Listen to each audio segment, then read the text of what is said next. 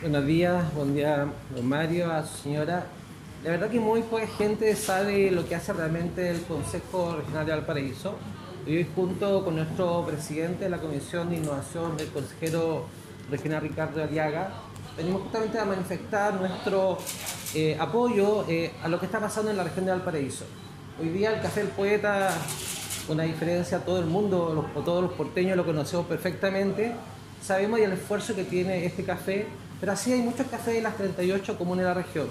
Y el Consejo Regional de Valparaíso hoy día, el aportar 7 mil millones de pesos para el emprendimiento es porque hoy día hemos escuchado lo que está pasando en la región de Valparaíso.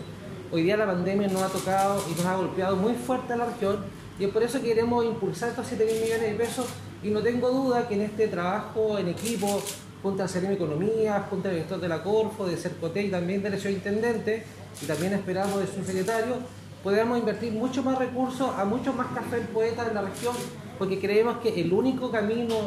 real para poder salir de esta pandemia es que todos nos pongamos la camiseta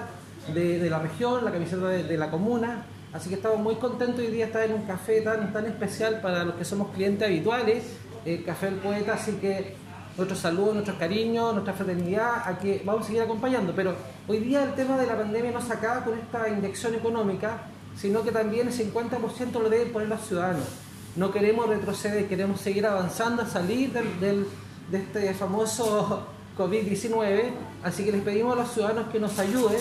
a que se cuiden, a que se protejan, para que sigamos avanzando a los otros pasos que hoy día el gobierno ha establecido y nosotros como desde el Consejo Regional vamos a seguir aportando recursos porque creemos y estamos convencidos que la única forma de ayudar es entregar la herramienta que merecen hoy día a los emprendedores. Así que gracias don Mario, a su señora y cuenten con nosotros desde el Consejo Regional. Gracias.